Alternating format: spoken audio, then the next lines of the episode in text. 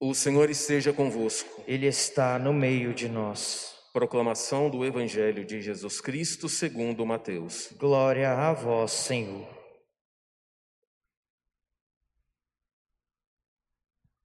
Enquanto Jesus estava falando, um chefe aproximou-se, inclinou-se profundamente diante dele e disse: Minha filha acaba de morrer. Mas vem, impõe tua mão sobre ela e ela viverá. Jesus levantou-se e o seguiu, junto com os seus discípulos. Nisto, uma mulher que sofria de hemorragia há doze anos veio por trás dele e tocou a barra do seu manto. Ela pensava consigo: se eu conseguir ao menos tocar no manto dele, ficarei curada. Jesus voltou-se e, ao vê-la, disse: Coragem, filha, a tua fé te salvou. E a mulher ficou curada a partir daquele instante. Chegando à casa do chefe, Jesus viu os tocadores de flauta e a multidão alvoroçada e disse: Retirai-vos, porque a menina não morreu, mas está dormindo. E começaram a caçoar dele. Quando a multidão foi afastada, Jesus entrou, tomou a menina pela mão e ela se levantou. Essa notícia espalhou-se por toda aquela região. Palavra da salvação. Glória a vós, Senhor. É, vocês perceberam que essa passagem que a gente acabou de ler agora fez parte de dois domingos atrás. Só que hoje ela veio um pouco mais resumida, mas foi a filha de Jairo, que estava já nas suas últimas. Então, ele vai e fala: Mestre, a minha filha está muito doente. E no caminho até Nosso Senhor chegar à casa de Jairo, essa hemorroíça então toca o manto do Cristo. Ela há 12 anos sofria de uma hemorragia, já tinha gasto tudo com médicos e nada. E no interior dela ela falou: se eu ao menos conseguir tocar um pedacinho do seu manto, eu vou ficar curada. E foi o que ela fez. Ela conseguiu tocar um pedacinho do seu manto. E nesse momento, nosso Senhor sente que sai uma força. Por que, que ele sentiu que saiu uma força? Porque muitos o tocavam sem fé. Muitos. Ela não. Ela foi diferente. Ela tocou com fé. E aí eu pergunto a vocês: quando a gente vai comungar, com que fé que nós vamos receber o Cristo? Com a mesma fé dessa morruíça? Ou com a fé daquela multidão que tocava, tocava, tocava? O que, que você acha? Com que fé você toca o Senhor na hora que você comunga? Com que devoção que você toca o Senhor? Com que temor que você toca o Senhor? Com que preparo que você vem à Santa Missa para receber a comunhão? É como hemorroíça? Esperando o momento de tocar, de comungar, para ficarmos curados ou somos igual àquela multidão? Toca, toca, comunga, comunga, mas a gente não vê mudança interna? O que será que está faltando? Será que não está faltando a gente levar muito a sério mesmo a Santíssima Comunhão? Cada vez que viermos à missa, Será que não está faltando nos prepararmos muito, mas muito bem? Será que não está faltando isso? A gente participar da missa como se fosse a nossa última missa em vida? Será que às vezes não é isso? Será que não está faltando a gente conseguir aquele silêncio interno, ao ponto de entrarmos dentro de nós mesmos e só conversarmos com Cristo?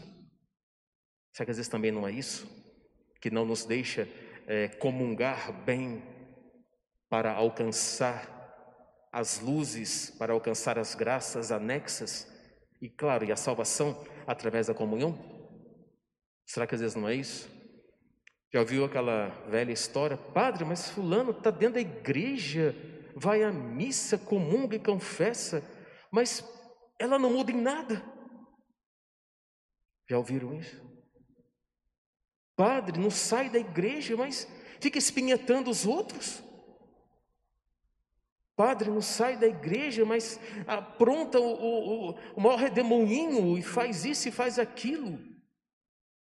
Será que essa pessoa, essas pessoas, estão tendo a fé que a hemorroíça teve ao tocar o Cristo? Às vezes a gente se questiona, né? Fala, mas como pode? Está dentro da igreja, mas ainda faz isso ou ainda faz aquilo? Não, está na hora de romper isso. Acabou. Nós somos criaturas novas em Cristo, como Paulo vai dizer. Não sou eu que vivo, Cristo vive dentro de mim. Aqueles que comungam, que têm essa oportunidade, temos que ser diferentes mesmo. Porque senão, o que, que adianta, né? A gente vem, gasta, faz um esforço danado, vem, tira voucher e levanta cedo, então vem à noite depois do, do trabalho cansado, mas não consegue ter essa fé que a hemorroísta teve. E a mesma fé que Jairo teve. Aqui, como eu falei, está resumido. Mas chegam para ele e falam assim: Sua filha morreu. E ele fala: Vamos em frente. Vamos em frente. Quando ele chega lá, está aquele alvoroço das pessoas em volta do corpo da menina. Diz que ela tinha 12 anos de idade. E aí Nosso Senhor fala: Ela está dormindo. E aí o que que fazem pela segunda vez? Caçoam do filho do homem. Como que ele diz que está dormindo se a menina acabou de morrer? Quer dizer, né? Olha o deboche do filho do homem. Para com o filho do homem. Aí o que, que ele faz? Ele manda sair todo mundo. Só pede para ficar Tiago, Pedro e João. Por que esses três? Porque foi para esses três que nosso Senhor depois iria confiar as três coisas mais preciosas. A Pedro foi as chaves do céu. A Tiago foi a evangelização da Espanha. E a João foi a sua querida mãe. Por isso que ele leva sempre os três consigo, porque ele tinha missões grandiosíssimas para esses três apóstolos. E quando nosso Senhor chega, pede para todo mundo sair e deixa só Jairo e a mulher. E ele, ele pega na frente do corpo, pega a mão e fala, Talita cum. E a menina então volta à vida. Esse é o Filho do Homem. Cristo ontem, hoje e sempre. Hoje pode haver ressurreição dos mortos, sim. Uma pessoa que está ali, vai uma pessoa, um padre, uma pessoa que tem um dom de cura e faz reviver. Mas eu acho que o que hoje o Senhor quer fazer em nós é a ressurreição daqueles que estão vivos.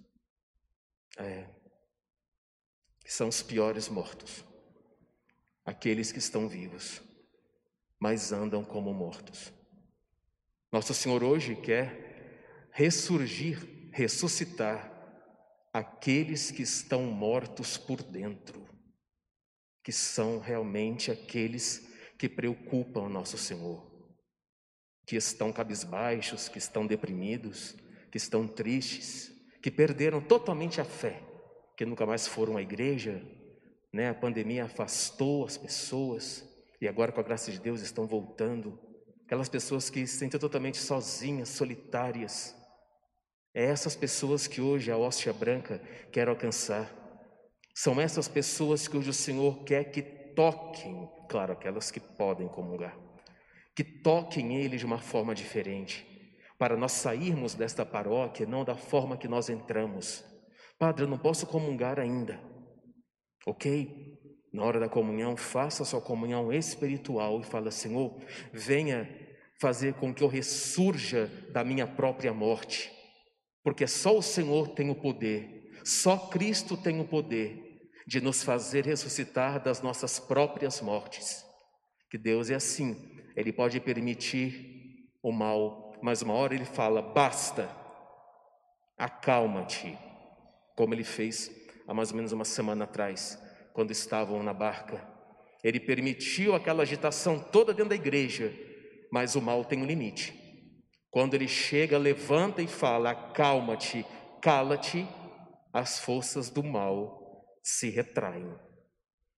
Então ele tem o poder sobre os vivos e sobre os mortos.